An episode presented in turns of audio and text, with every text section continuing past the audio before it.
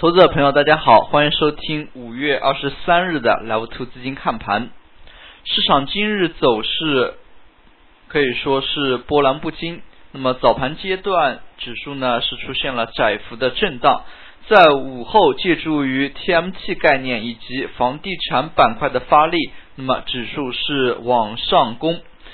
从今天整体的表现来看，那么早盘的一个平淡，以及午后的一个放量上攻呢，也是形成了鲜明的对比。从量能角度来看，市场依然是受制于量能。那么量能这个话题呢，我们也是说了无数遍。那么市场在缺乏赚钱效应的一个前提之下，是非常难吸引到场外资金的一个入场的。在这样的一个环境之下，那么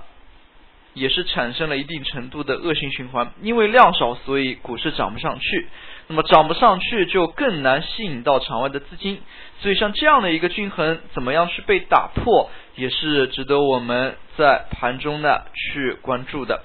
那么上证做了五百十四个亿，深圳成交了七百六十五亿。本周的一个整体的成交水平呢，还是在低位徘徊的。那么午后借助于 TMT 科技、媒体、通讯以及房地产的一个走强，那么指数呢是出现了一定程度的上扬，其中创业板指数的一个涨幅呢更大一点。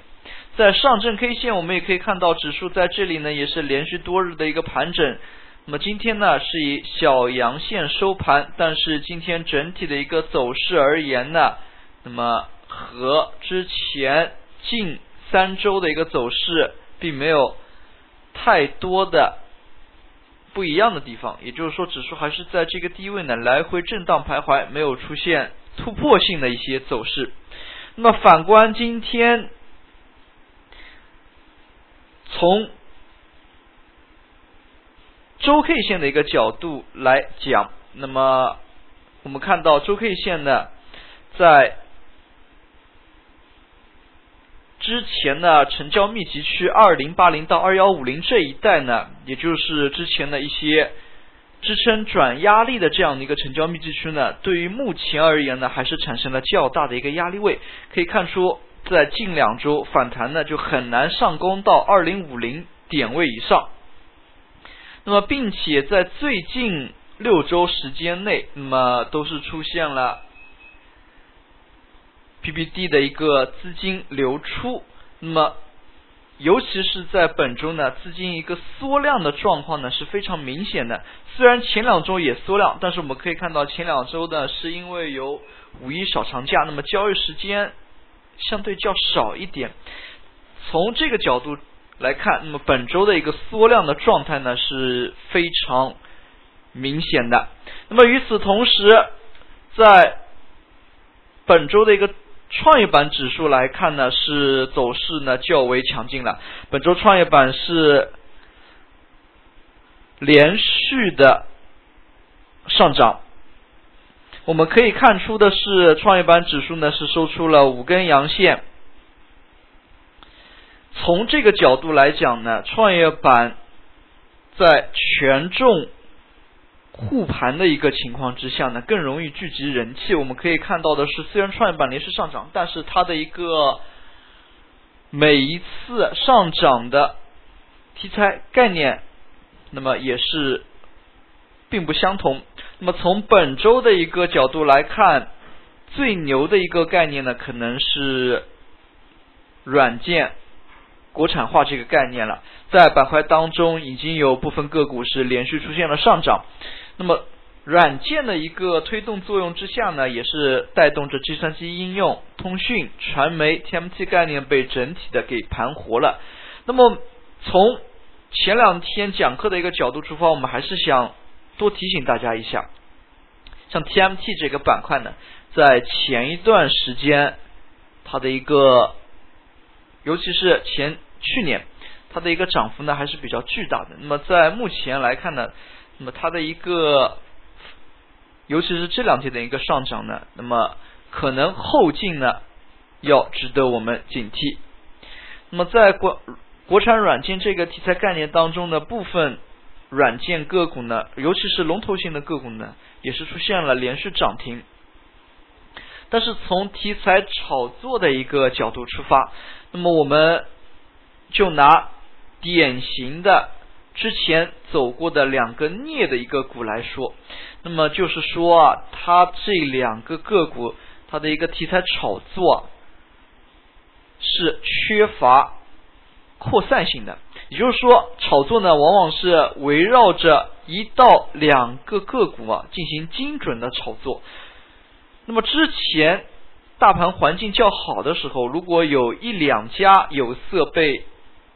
快速拉起的话，那么整个有色板块呢会被完全的给盘活。但是我们可以看到的是，这一次有色板块两个镍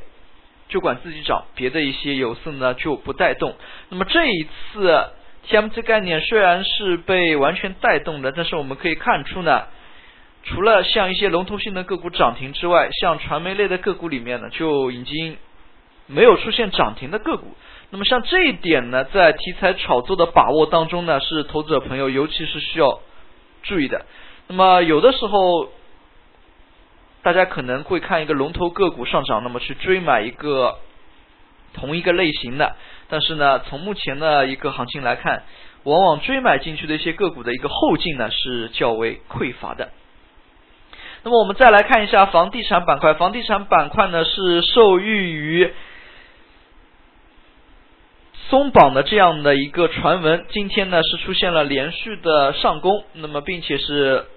整日资金呢都是缓步流入的，走势还是相对较为稳健。可以看出呢，像万科这样的一些个股，在最近一段时间内，在大盘连续缩量的一个前提之下呢，还是。出现了连续小阳线的推升，并且是有量能的持续放大的。那么像这样的一些与大盘不同的一些，就像刚才创业板走强，以及房地产当中的一些个股连续走强，与大盘相比呢，要更强一点的一些板块以及指数的特征呢，是要被我们着重注意的。最后我们来看一下今天的涨幅榜。今天呢，涨停个股家数进一步增多。那么我们也可以看到，今天的整体的一个指数呢，也是小幅上涨，也是带盘活了一些板块。那么从今天的一个走势来看呢，市场整体呢还是比较活跃的。那么从午后个股的表现来看呢，总体个股加速涨停加速增多。那么，但是呢，从刚才还是那句话，从题材概念的一个连续性来看呢，还是要引起重视，因为毕竟市场整体的量能还是比较匮乏。最后，我们来看一个个股廊坊发展。那么，我们发现，在最近一段时间内，像京津冀这个概念再度出现了异动。那么，像京津冀这样的一些概念，也是可以说可能是和上海自贸区。同样级别的一些题材概念，那么后期的一些如果有有可能出现的炒作呢，着重点还是要落实在一些具体的政策当中了。那么像一些前期的个股的炒作呢，可能是反复炒已经快到尾声。那么后期如果京津冀概念再度异动的话，那么大家也可以着重注意一下，是否有一些新的题材可供挖掘。好了，今天的讲解就到这里，也谢谢大家的收听。那么也祝大家度过一个愉快的周末，再见。